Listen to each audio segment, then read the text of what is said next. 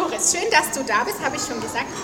Ich dachte, ich stelle dich mal ähm, mit drei Sätzen einfach noch vor. Du bist verheiratet, dein Mann ist auch hier, herzlich willkommen. Du hast drei Kinder. Vier. Vier, oh, vier. Vier Kinder. Ist denn es laut genug? Glaube ich, ich schieb mal.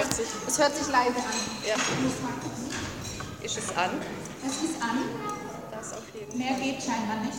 Oh, Weißt du was, wir tauschen mal. Ich bin gewohnt, auch sehr laut zu sprechen. bitteschön. Noch mehr Kabelsalat? Ja, genau. So hört man mich da ein bisschen. Jetzt gerade gar nicht, oder? Vielleicht doch auch. Kannst du noch mal testen? Du musst es hier an dem Mischpult mal machen. Oh, der Alex kennt sich viel besser aus. Also ich versuche mal laut zu reden. Verheiratet vier Kinder. Vier Kinder. Vier Kinder und ähm, die sind zwischen 17, 18. 18 und 21. Da musste ich, als ich das gehört habe, das erste Mal dachte ich, wow, das geht Schlag auf Schlag. Und ich vermute, dass dir allein schon deshalb Konflikte nicht ganz fremd sind. Da hast du recht. Ja, Vier verschiedene eigene Köpfe. Schön. Mit eigenem Willen. sehr schön. Also dann haben wir genau die richtige. Dann bist du noch, das habe ich auch eingangs schon gesagt, christliche Lebensberaterin und Seelsorgerin. Und auch da hast du es immer wieder mit Menschen zu tun, die bei dir Rat suchen. Und ich nehme an, in vielen Fällen geht es da auch um Schwierigkeiten, warum sie Rat suchen und nicht, weil alles so super glatt läuft. Da hören wir gleich noch eine Menge. Aber ich, bevor wir so ähm, in diesen Teil einsteigen, dachte ich, ich würde dir gerne, wenn es dir recht ist, äh, eine persönliche Frage stellen. Und zwar habe ich so gedacht, wenn, äh, wenn wir dich jetzt so ein klein bisschen kennenlernen wollen, dann ist es interessant, das mal aus einer Perspektive zu machen. Nicht, was sagst du selbst über dich, das frage ich auch gerne, sondern was würde denn dein Mann über dich sagen, wenn er dich so in einem Satz beschreiben müsste? In einem Satz, oh, schwierig. Oder in zwei? Also ich denke, dass er vielleicht sagen wird, ja, sehr anspruchsvoll, wenn es um Beziehungen geht und gefühlsbetont. Ja, Nickt, So. nickt. ja. Also gut, eine anspruchsvolle, beziehungsorientierte Person mit Genau. Emotionen. ja. Ja, kann ich mich auch mit wiederfinden. Die, anderen Frauen vielleicht auch. Ähm, was würden denn deine Kinder, wie würden die dich beschreiben? Also ich glaube, zur Zeit würde sie sagen, ah, die Mama, die ist sowas von naiv. sie könnte mir einfach Geschichten erzählen und ich glaube ihnen alles. Oh, okay. Also zum Beispiel kam sie vor einer Zeit heim und habe erzählt, sie hatte Martin Luther zum Thema. Und ich hat mich natürlich total interessiert, ja, was habt ihr denn Neues gelernt? Und dann hat einer gemeint, ja, der war Minnesänger. Und ich, ja, was, wirklich? Ja, und er hat seine Frau irgendwann umgebracht. Und ich bin aus alle Wolken gefallen und habe gedacht, was, wirklich? Hätte ich jetzt nicht gedacht von Luther. Und ja, irgendwann sind sie in schallendes Gelächter ausgebrochen. Dann habe ich gemerkt, wie sehr sie mich veräppelt haben. Und zurzeit ist ein Sport, äh, ein Sport von ihnen, mich äh, da aufs Glatteis zu führen. okay. Irgendwie klingt das ganz nett. Ich wäre bei euch vielleicht gern mal bei so einem Abendessen dabei. Äh, ich habe ja noch viel wesentlich jüngere Kinder. Bin gespannt, was noch auf mich zukommt. Ähm, und dann dachte ich, vielleicht sagst du uns auch noch so, wel- welche drei Worte würden denn Kollegen über dich sagen? Also ich glaube, äh, abenteuerlustig, mutig, so, weil ähm, ich gern Dinge umsetze. Wenn wir was Neues gelernt haben in Seminare oder so, ich wende sie immer sofort an. Und sie sind eher zurückhaltender. Und ich denke, von meinen Kollegen wird jetzt keiner hier vorne sitzen. Auch. Ja, das muss ich übrigens behoben. Jetzt muss ich nicht mehr so laut reden. Vielen Dank, ihr beiden oder die drei, vielen Dank. Ähm, Ja, jetzt kann ich leiser reden. äh, ja, ich finde es auch sehr mutig, dass du hier sitzt und auch über so ein Thema und dann auch noch mit jemandem, den du kaum kennst wie mir, der vielleicht ganz neugierige Dinge fragt. Ich versuche es jetzt einfach mal. Du hast jederzeit das Recht zu sagen, oh, dazu kann ich nichts sagen oder möchte ich nichts sagen. Ähm, ich, mich würde interessieren, wenn da Menschen zu dir kommen in deine Praxis und mit dir sprechen, mit welchen Konflikten kommen die oft? Was sind so die Themen, die besonders häufig vorkommen?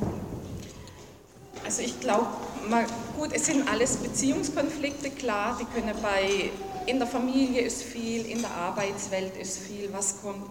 Aber ich glaube, man kann nicht sagen, das ist so das Thema oder jenes Thema, sondern das, äh, die Probleme passen immer zum Menschen. Also ich denke, ein Mensch, der hat immer ähm, die gleichen Probleme in, in ganz unterschiedlichen äh, Situationen oder im Umfeld. Also er wird in der Familie übers Gleiche stoßen oder aufs Gleiche stoßen wie bei der Arbeit. Interessant, das hätte ich jetzt gar nicht so gedacht. Also kannst du uns dazu mal ein Beispiel machen, was so ein Problem sein kann, was einem dann in verschiedenen Lebensbereichen wieder einholt? Also zum Beispiel, wenn, sich jemand, wenn jemand sehr perfektionistisch ist und denkt, es muss alles richtig sein, sonst bin ich nichts wert. Wenn dann jemand kommt, äh, wenn er jemand begegnet, der ihn kritisiert, dann hat er kleine Probleme im Minderwert. Und die Kritik wird kommen bei der Arbeit, der wird bei, in der Familie kommen, die Kritik kommt dann überall. Und wenn es 100% sein müsse, dass, dass er alles richtig macht, dann hat er überall ein Problem. Ja, das leuchtet mir schon auch ein und ähm, finde ich spannend, muss ich mal nachdenken, ob ich auch immer wieder auf die gleichen Themen in meinen Konflikten Garantiert. Ja, ich fürchte, du hast recht. ähm, okay, jetzt weg von mir. Zu viel Publikum. Ähm, wenn du jetzt Menschen hast und die möchten wahrscheinlich als erstes mal einfach einen Rat von dir, kommen in so ein erstes Gespräch, sagen dir, ich bin perfektionistisch und ich merke, das macht mir das Leben total schwer. Ähm, was rätst du den Leuten so als erstes? Gibt es so ein Grundding, was du Menschen immer mitgeben kannst? Nein, ich rate gar nichts. Ach. Überhaupt nicht. Es gibt Ach, bei mir keine Ratschläge. Weil ähm, sobald ich sage, mach so oder mach so, habe ich die Verantwortung. Mhm. Und ich sehe meinen Job darin, Menschen in Eigenverantwortung zu bringen. Und je, zu jedem passt eine ganz individuelle Lösung. Also man kann nie sagen, mach so. Das ist für einen kann es passen und für der andere nicht. Man muss immer ganz genau drunter gucken, welches Problem hat er und was liegt drunter. Und davon kann man ausgehen. Das finde ich äh, sehr interessant, dieses Thema Eigenverantwortung. Mhm. Wenn ich mir also jetzt vorstelle, dass dann äh, Menschen zu dir kommen mit ihren Fragen und du begibst dich mit denen dann wie auf so eine Art Reise und versuchst mhm. ihnen mit Fragen oder wie auch immer zu ja. helfen, rauszufinden, was sind die Dinge, die schwierig sind für Sie und was können Sie da tun. Ähm, wie, wie, muss ich mir denn das vorstellen? Wie, wie erarbeitet man denn sowas? Also ich gehe immer von einem konkreten Problem aus. Also ich kriege einen Auftrag, ich erfrage einen Auftrag, was willst du nachher mitnehmen aus diesem Gespräch? Und dann lasse ich mir ein Beispiel dazu sagen. Da reicht ein Beispiel. Und dann habe ich eine bestimmte Art von Frage, die ich stelle. Und ähm, da versuche ich dann das Muster, das drunter liegt, rauszufinden. Also das, meistens kann man es in einen Satz zusammenfügen. Nur ähm, wenn mich der andere anlächelt, fühle ich mich ernst genommen oder wenn mich der andere anschaut oder irgendwie sowas. Das ist für jeden was anderes. Es geht oft in eine ähnliche Richtung, aber trotzdem hat es Nuance und das versuche ich rauszuarbeiten. Und das kann man an einem konkreten Problem rausfinden. Das ist echt spannend und das dann auf alle Bereiche übertragen. Okay, also ich glaube, ich habe das noch nicht verstanden. Ich finde, das klingt irgendwie sehr, sehr spannend, aber ich würde Könntest du uns eine Geschichte erzählen, wie sie irgendwie passiert ist? Natürlich nicht mit Namen oder so, mhm. das ist selbstverständlich, aber wie, wie das aussehen kann, wenn jemand zum Beispiel zu dir kommt, weil er merkt, irgendwie der Streit, ähm, wir als Paare streiten uns halt ständig, also zum Beispiel, ich sage jetzt mal, jetzt sage ich doch was über mich, weil mir sonst nichts einfällt. Ähm, und ihr müsst das alles unter euch behalten, ist klar. Und der Daniel ist gar nicht da. Blick. Ja, nein. Vielleicht doch, ich weiß es nicht. Ich bin mal vorsichtig. Also, aber zum Beispiel, ähm, wenn wir, Thema Wäsche, ja, ich nehme mal was Unverfängliches. Ähm, wir haben im Schlafzimmer zwei so Körbe stehen, jeder einen. Und eigentlich schmeißt man seine Wäsche, wenn sie öfters getragen war, da rein. Dann hole ich die und wasche die. Oder Daniel macht das auch manchmal. Und mich bringt es dermaßen auf die Palme, dass er das schafft, seine Wäsche in schönen Stößchen in kreativer Weise um diesen Korb herum mhm. zu drapieren, anstatt da reinzutun. Mhm. Und das ist so, seit wir geheiratet haben. Mhm. Also 15 Jahre ist es jetzt so. Und irgendwie kann das passieren. Ich habe dazugelernt, aber immer wenn sowas passiert und ich noch andere Faktoren habe, warum ich gestresst bin, genervt bin, was auch immer, dann explodiere ich da regelmäßig und sage das nicht sehr liebevoll, dass er jetzt bitte doch dieses, diese Wäsche da rein tun kann. Mhm. Und für ihn ist das was, dann macht er irgendwie total sofort zu. Anstatt dann zu sagen, was ich mir dann wünsche, stimmt, du hast recht, wieder, immer gleich, ich bin ja barmherzig, ne? also sagt er irgendwie gar nichts. Und geht oder sowas. Finde ich ganz schlimm. Dann bin ich auch wirklich dann noch mehr auf 180. Mhm. Und ähm, ja, das, das ist so ein gewisses Muster, das habe ich schon erkannt. Mhm. Das kommt auch bei anderen Situationen vor. Und dann ist es wesentlich schwieriger als bei der Wäsche, sag ich mal. Dass er eher ruhig auf sowas mhm. reagiert oder das dann vielleicht eher vermeidet. Mhm. Und ich, ich werde dann ziemlich aufbrausend. Und was macht man dann jetzt damit? Also ich würde jetzt, wenn du bei mir in der Beratung wärst, ich würde dich der intensivste Moment rausfinden lassen, wo es für dich am dichtesten ist und dann diesen Moment analysieren. Also gucke, wie siehst du dich selber, wie siehst du den anderen und dann letztendlich, was willst du in diesem Moment erreichen, worum geht es dir in diesem Dass Moment? Dass die Wäsche in den Korb geht. Und wozu soll die in der Korb? Also so wird man jetzt da weiterfragen, weil das ist das Erste, das ist Nahziel, es soll in der Korb. Aber drunter liegt irgendwas anderes. Mhm. Was weiß ich, wenn er nicht aufräumt, dann fühle ich mich nicht wertgeschätzt. Oder wenn die Dinge nicht am Platz sind, fühle ich mich nicht wertgeschätzt. Und dann wird man weiterfragen, wozu brauchst du das? Und, und dann kommt man aufs tiefe Ach Mist, ich dachte, du sagst mir jetzt, ja, du musst deinem Mann das und das sagen und dann... Ja, das wäre schön, gell? Ja, es wäre echt schön. Ja, aber er ist nicht da, es ist immer, du bist da und dann arbeite mal an dir, an deinem Teil. Ach, du meinst, wenn es jetzt um Konflikte geht, geht es immer erstmal um... Ja. Aha. Ich gucke immer, was ist dein Teil dran? Weil Konflikte sind immer zwei. Ja, das hast du wohl also, recht, das glaube ich gerne. Ja, etwas blöd bei der, der ganzen Geschichte. Ja, Man kann nicht sagen, ja, mein Mann ist schuld an allem und ich bin so toll. Also das kommt nie raus. Okay. du, wir könnten es ja mal versuchen, Schatz. Also ich muss sagen, ähm, das finde ich schon spannend, dieses, diesen Gedanken, dass man immer bei der, beim Umgang mit Konflikten oder beim Erarbeiten, wie komme ich da weiter, was, was hilft mir da, schaut, um was geht es eigentlich genau und was ist mein Part ja, in der Geschichte. Genau. Und was man dann auch noch machen kann, ist gucken, wie reagierst du dann drauf und dann kann man sich in der andere reindenken, wenn du so oder so reagierst. Und ich lasse die Leute dann auch auf einen anderen Stuhl sitzen, um sich wirklich in der andere reinzufühlen. Und da kommen also wirklich richtige Aha-Momente. Ich hatte vor kurzem eine Frau, die hat bei diesen Fremdwahrnehmungen, nennt man das, hat herausgefunden, dass die andere sie immer auf dem Sockel erlebe. Sie ist oben auf dem Sockel, fühlt sich einfach da besser und die andere versuche sie da irgendwie runterzuholen. Und ihr Arbeitsauftrag war, warum äh, schießen mich so viele Leute immer wieder an? In ihrem Umfeld merkt sie das in der Familie und im Freundeskreis. Sie wird immer wieder angeschossen von anderen Leuten und hat es nicht verstanden. Und da hat sie verstanden, sie tut sich selber einfach immer hochheben. Und die kommt jetzt nicht mehr, weil das Problem jetzt löst ist. Sie hat es erkannt, was ihr Anteil ist. Und wenn sie es auf Augenhöhe mit den Menschen ist, dann muss, müsse die andere sie auch nicht runterholen. Cool. Ich finde es ehrlich gesagt dann auch ganz schön herausfordernd, wenn man dann da sowas, also man kommt mit dem Konflikt, der macht einem das Leben schwer und wahrscheinlich fühlt man sich selber auch so ein bisschen als das Opfer oder als ja. derjenige, der Leid trägt ja, in dieser genau. Situation genau. und sich deswegen Hilfe sucht und mhm. am Ende vom Spiel, wenn alles klappt, so verstehe ich das ja. jetzt, erkennt man Dinge über sich selber. Genau den muss man ins Auge schauen genau, und dann kann man nicht schön. Nee, das glaube ich dir. Ja, das glaube ich dir. Sehr herausfordernd. Ja. Also eine Standardfrage ist auch immer, was hat das Ganze mit dir zu tun? Und deswegen auch die Probleme, die sich überall wiederholen, weil es halt doch mehr mit mir als mit dem anderen zu tun hat.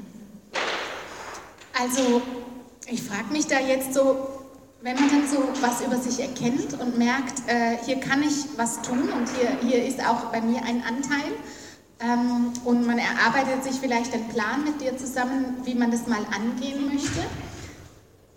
Ich kann mir vorstellen, dass es da aber auch Situationen gibt, wo das dann irgendwie nicht fruchtet. Ja, auf jeden Fall. Also zum einen ist nicht ganz einfach, ein Lebensmuster, das man über 40, 50 Jahre eingeübt hat, äh, zu ändern. Das braucht einfach wirklich Training und ganz viele Aha-Momente. Stimmt, genau, da ist es wieder. Und ähm, man kann schon viel über den Verstand machen, aber es gibt auch Momente, wo das nicht geht. Zum Beispiel, wenn jemand traumatisiert ist. Der kann noch so viel mit seinem Wille machen, der kriegt es einfach nicht hin, weil er verschiedene Persönlichkeitsanteile hat. Und da hat jeder so sein eigenes Muster und da kommt man mit dem Wille einfach nicht dran, da braucht man andere ähm, Herangehensweise, andere Werkzeuge. Das kann auch wieder gut werden, kein, kein Thema, aber da muss man anders vorgehen. Da frage ich mich jetzt gerade, was, was das ist. Also ähm, ich, ich habe schon gleich kapiert, dass die Persönlichkeit hat eine ganze Menge ja. damit zu tun, wie ja. wir streiten, wie wir umgehen. Ja. Und jetzt, wo wir ja immer bei mir sind, mein Mann und ich haben da durchaus auch Unterschiede, mhm. habe ich ja eben erzählt. Und es hilft zu wissen, wie der andere reagiert oder das einordnen zu können. Ähm, aber was und in einem Konflikt vielleicht gibt es auch den Moment, wo man es dann nicht mehr alleine nur mit dir bespricht, sondern zu zweit oder so. Das kann ich mir ganz gut vorstellen. Aber was meinst du mit diesen Dingen, die man dann vielleicht nicht über den Verstand, dieses Erkennen, ich bin so, der andere ist so, das führt zu dem, kannst du das noch ein bisschen besser beschreiben? Also das ist vor allem, wenn es so Richtung Krankhaftes in Anführungsstriche geht. Also gerade wenn jemand eine Psychose hat oder sowas, da kommst du mit dem Wille gar nicht dran. Und halt auch bei Traumatisierung. Und die Traumatisierung ist nicht so leicht festzustellen. Was ist denn eine Traumatisierung? Das ist, wenn man in einer ganz schwierigen Situation war und nicht fliehen kann, nicht kämpfen kann, dann ähm, zerbricht was im Inneren. Dann gibt es wie unterschiedliche Anteile. Da gibt es dann vielleicht einen Anteil, der immer aus einer Situation weg will ein anderer Anteil, der immer kämpfen will. Und je nach Situation, was von außen kommt, wird einer angesprochen, getriggert nennt man das. Und dann handelt dieser eine Anteil. Und in einer anderen Situation handelt ein anderer Anteil und die kennen sich untereinander vielleicht nicht mal noch. Und darum kommt man mit dem Willen nicht dran. Da muss man dann anders dran gehen. Und wie kann man jetzt selbst das merken? Wann würdest du sagen, ähm, was sind Signale, woran man selber merken kann? Also vielleicht liegt ein Konflikt, den ich immer wieder habe mit meinem Partner oder mit, auf der Arbeit oder was, vielleicht liegt dem noch was zugrunde, das kriege ich mit meinem Verstand und so nicht, äh, da, da, könnte vielleicht eine Traumatisierung oder irgendwas tiefergehendes, eine tiefergehende Verletzung oder was auch immer zugrunde liegt. Was sind da so Warnsignale, wo man bei sich darauf achten sollte? Also Warnsignale sind zum Beispiel, wenn ganz plötzlich ein Gefühle überflute, die man nicht einordnen kann. Wenn plötzlich äh, man weiß ständig. ja, und da kann man nicht mit umgehen, da kann man nicht handeln. Da ist man immer wie in so einem roten Bereich, wo man einfach nicht mehr mit umgehen kann.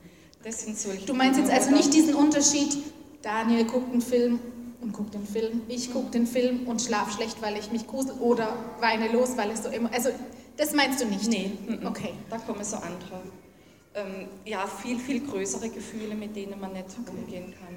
Ich kann mir vorstellen, was äh, bei euch oder bei der meisten ist, ist auch, ähm, dass man vom Charakter her so unterschiedlich ist. Mhm. Also ich arbeite mit ähm, Charakterstrukturen nach Riemann ähm, und da wird unterteilt in eigenständig, in beziehungsorientiert, in beständig und in, ähm, jeden Fall freiheitsliebend noch.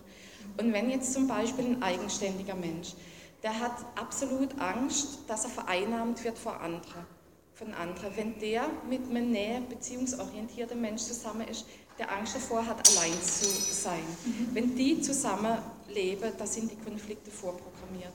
Mhm. Weil er muss Dinge immer allein machen. Er, für ihn müssen die Dinge nur Sinn machen und dann ist alles gut. Und ähm, der Beziehungsorientierte, äh, der braucht immer die Nähe vom anderen. Wenn der dann allein was macht, dann denkt er, oh, der mag mich nicht mehr, der hat ein Problem, ich habe irgendwas falsch gemacht.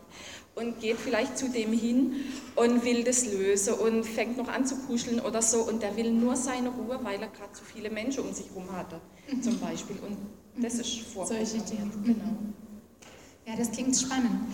Ähm, jetzt haben wir so gesprochen über diese Persönlichkeitsunterschiede, wo es Vielleicht ein, wenn ich das versuche zusammenzufassen, dann ist ein Schlüssel zum Thema, wie gehe ich mit Konflikten um, mal gut drüber nachzudenken. Sind es vielleicht ähnliche Themen, die ich in ganz verschiedenen ja. Lebensbereichen immer wieder habe? Das ja. war so die eine Sache. Mhm. Und dann kommt man vielleicht schon was auf der Spur. Das zweite ist mit, hat das was mit meiner Persönlichkeit zu tun und erstmal bei sich anzufangen, also sich besser kennenzulernen? wie bin genau. ich da? Ja, wie ticke Beziehungsorientiert oder sachlich ja. oder wie auch immer. Genau. Und dann gibt es noch diese Ebene, die du angesprochen hast, wo vielleicht ähm, Dinge, die man jetzt als Krankheit oder die mhm. sehr viel tiefer reichen, ja. äh, wo nochmal ganz andere Dinge spürbar werden, die man gar nicht in der Hand hat, ja. wo der Verstand genau. eben nicht mehr wirkt. Ja. Und da muss man sich Hilfe holen. Ja, auf jeden Fall. Also ich denke, aus der ganzen Geschichte äh, kommt man wahrscheinlich allein nicht so gut raus. Weil ein Dritter, der drauf guckt, immer hilfreich ist. Der sieht einfach meine blinde Flecke, weil man selber, man dreht sich ja immer wieder im Kreis. Man hat einfach immer wieder die gleichen Probleme, die gleiche Antworten, die gleiche Erklärungen. Ja, da hilft es gut, wenn ein anderer dazukommt und einfach von außen drauf blickt. Jetzt, wenn Traumatisierung oder sowas ist, da hat man keine Chance alleine. Da kommt man nicht raus. Gar nicht. Okay. Also, ich schaue mal gerade auf die Uhr, ja. Ähm, kann man sagen, dass es besser ist, Konflikte anzugehen, wenn man sie merkt? Oder ist es manchmal auch sinnvoll, sie zu vermeiden? Wieder kann ich dir keine generelle Antwort geben, muss man immer genau hingucken. Nur denke ich, Konflikte, die runtergedrückt werden, die kommen wieder hoch. Garantiert. Also wenn man es nicht angeht, werden sie immer wieder kommen. Ob es im Moment gerade angebracht ist oder nicht, das ist die Frage. Vor allem, wenn man dann emotional sehr auf 180 ist vielleicht nicht der optimale Moment, das anzusprechen oder anzugehen. Vielleicht ist dann ganz gut, aus der Situation rauszugehen, also ich mit der Kinder auch oft gemacht habe, ich bin dann aufs Klo geflüchtet, ähm, um einfach mal runterzukommen und äh, mal zu überlegen, hey, was geht hier eigentlich gerade ab und was will ich eigentlich, worum geht es mir? Und da zu gucken und dann im ruhigen Moment das anzusprechen. Ich habe mich so gefragt, du bist ja Expertin. Also zumindest mal verglichen mit mir und wahrscheinlich sehr vielen anderen hier im Raum. Erlebst du trotzdem Konflikte? ähm, ja, also ich fühle mich absolut nicht als Expertin, weil ähm, Konflikte fordern mich wirklich sehr, sehr heraus. Mhm. Und von meinem Ursprung her bin ich Konflikte immer aus dem Weg gegangen. Hat mit meiner Herkunftsfamilie zu tun, was immer eine riesengroße Rolle beim Ganzen. Mhm. Sag ganz kurz, was ist Herkunftsfamilie? Das, das ist das, wie ich aufgewachsen bin, meine Eltern, meine Geschwister, alle, die bei mir im Haus gelebt haben. Da lernt man ja zu streiten, Konflikte auszufechten oder auch nicht. Ich bin die Jüngste, hatte zwei ältere Geschwister, das war immer deren Sache, die Konflikte auszutragen. Ich habe mich immer rausgenommen und ähm, ja, habe gedacht, das lasse ich die Große machen. Und meine Mutter kann Konflikte auch nicht angehen, also so habe ich es einfach nicht gelernt. Und mein Schema war immer, ähm, ich nehme mich raus und ähm, löse das in mir was in mir natürlich riesen Druck oft ähm, ja, verursacht hat. Inzwischen habe ich gelernt, also durch Ausbildung, durch meinen etwas konfliktfreudigeren Mann, dass es ähm, nicht ganz schlecht ist, Konflikte anzugehen. Und tatsächlich habe ich wirklich viel, viel mehr Konflikte. Aber, du hast jetzt mehr Konflikte? Ja, auf jeden Fall, weil ich sie davor umgangen bin und jetzt gehe ich sie eher an. Zum Beispiel, ich habe äh, einen riesigen Konflikt mit meiner Schwester. Meine Schwester war immer mein riesengroßes Vorbild. Ich habe sie bewundert, sieben Jahre älter, und ich fand einfach immer toll, was sie gemacht hat. Und da ich nicht so gern Verantwortung übernommen habe, hat sie halt immer gesagt, was, was gemacht wird, und ich habe Ja dazu gesagt.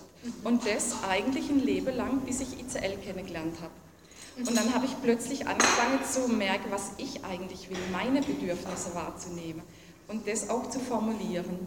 Das heißt, ich habe sie aus ihrer Rolle da rausgenommen, habe mich ab meiner Rolle verlassen, immer Ja zu sagen. Und das gibt wahnsinnig viel Konflikte. Also sie kann noch nicht wirklich gut damit umgehen, dass die Kleine aufmuckt. Genau. Und von dem her hat es mehr Konflikte. Und was hat dir das gebracht? Weil man könnte jetzt denken, okay, jetzt ist Unruhe da in eurer ja. Beziehung.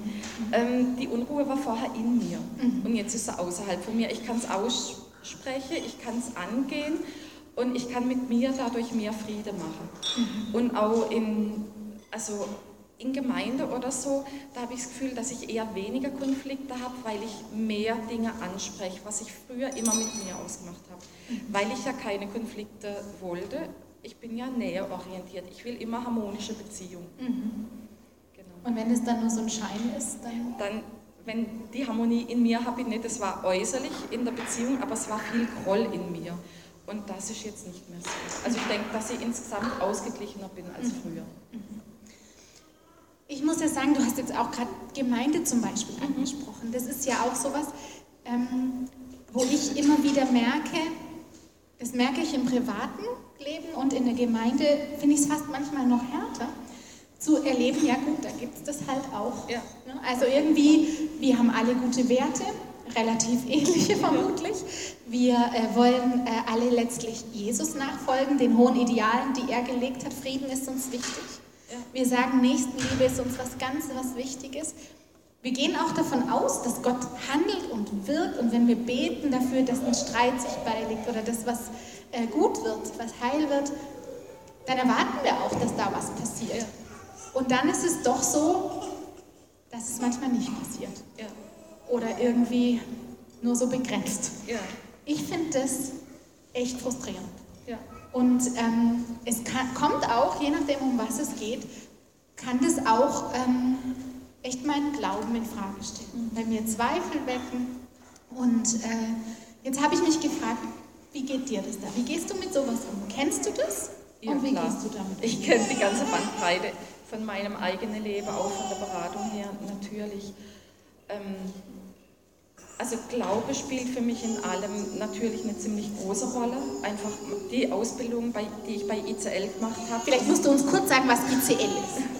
ICL ist ein Institut, Institut für christliche Lebens- und Eheberatung, ähm, das sehr fundiert, finde ich, in der Seelsorge ausbildet, das Seminare gibt, Kurse gibt, nach Individualpsychologie arbeitet. Da gibt es Kurse auch, ähm, die man nur für sich selber machen kann, also nicht nur in der Ausbildung zur Seelsorge, sondern einfach um selber auch ähm, weiterzukommen.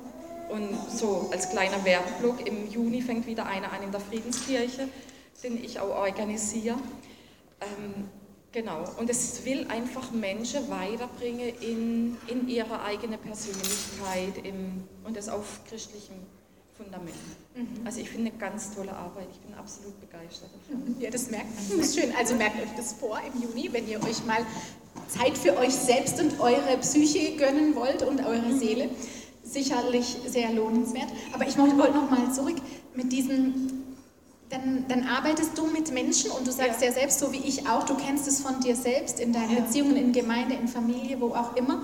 Man erwartet Gottes Handeln und es bleibt aus. Also man sagt, sagt macht nach menschlichem Ermessen Dinge, geht Schritte und man äh, erwartet, dass Gott was tut und dann ist es doch nicht gut. Es ist nicht gut. Ja. Also ich für mich habe es so gelöst, dass ich denke, wir leben einfach in einer gefallenen Welt, in Anführungsstriche. Bei uns werden wir das Paradies nicht erleben. Ist einfach so. Und es werden Dinge stehen, lassen, stehen bleiben. Ich habe es immer mit Menschen zu tun, immer mit Verletzungen und man kommt einfach nicht immer zum Ziel. Das ist so. Aber was ich erlebe, ist, dass Gott bei mir ist und dass Gott ein riesengroßes Ja zu mir hat.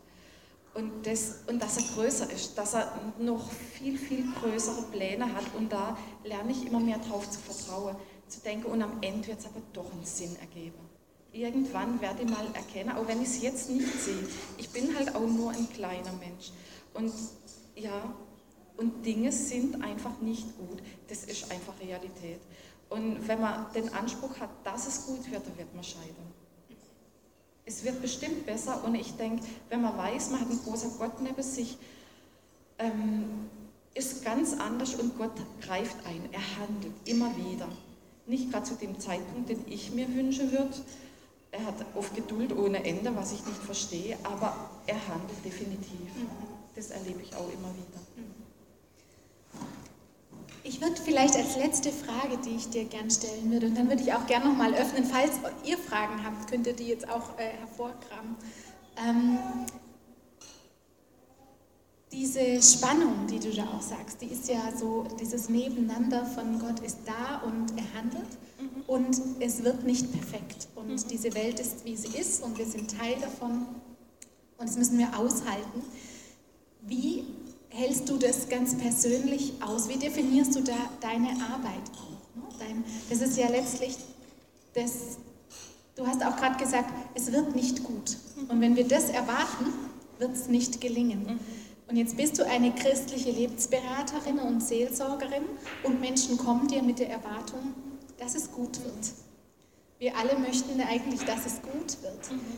Was ist der Sinn, der tiefste Sinn, wo du sagen würdest, das ist meine Arbeit, meine Berufung, darum geht's?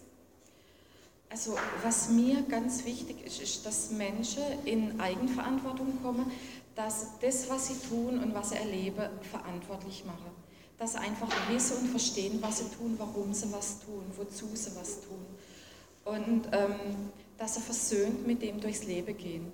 Also dass sie wissen, ja, meine Kindheit, die war nicht perfekt, aber ich habe das und das und das habe ich alles gelernt. Ich hatte, also ich jetzt zum Beispiel, ich hatte einen sehr dominante Vater, der nur sich im Blick hatte und mit dem war ich lang sehr unversöhnt.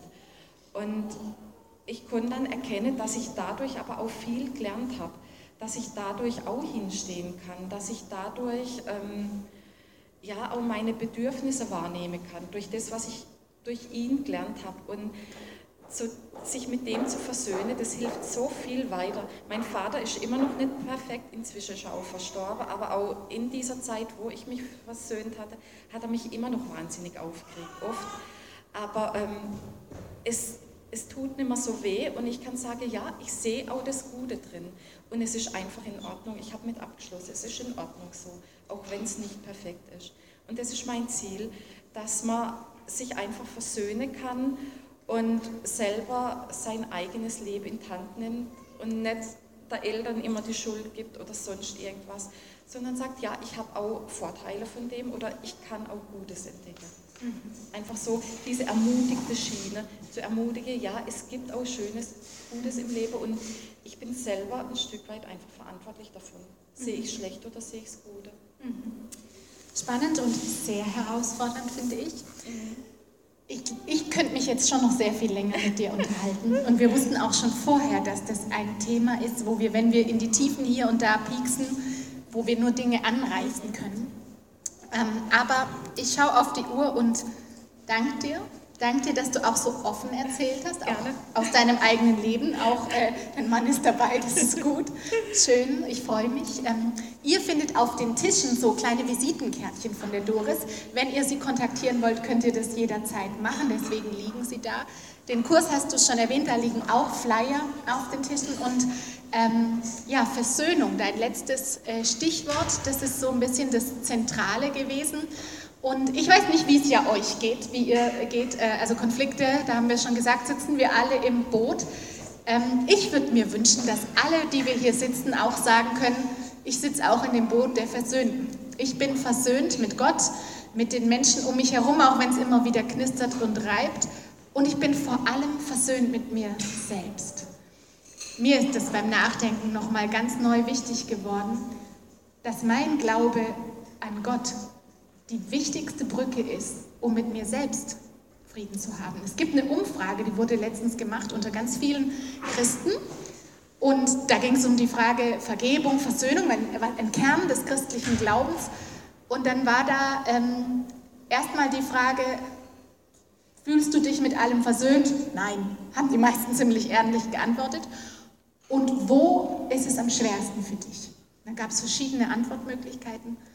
Und die mit Abstand größte Mehrheit hat angekreuzt mit mir selbst. Das ist das Schwierigste. Und ich glaube, da ist was dran. Und wir sind ja in unserer äh, Neujahrsthemenreihe Shalom, Frieden. Und ähm, ich lade euch jetzt ein, zum, am nächsten Sonntag einfach nochmal wiederzukommen, dieses Thema ein bisschen weiterzuführen. Da geht es nämlich dann um den Frieden mit Gott und mit mir selber. Und ich lade euch ein, da zu kommen und euch dem ganzen Thema nochmal zu stellen. Es ist herausfordernd, aber vielleicht dem nochmal auf die Spur zu kommen. Wie schließe ich Frieden mit Gott, um auch mit mir selbst Frieden zu haben? Und wenn ich das gemacht habe, habe ich ihn auch? Ist es auch da? Ich würde gern mit euch zusammen darüber nachdenken, was es bedeutet, versöhnt zu leben. Und dazu lade ich euch ein und dir danke ich ganz herzlich, dass du da bist. Bitte, sehr gerne.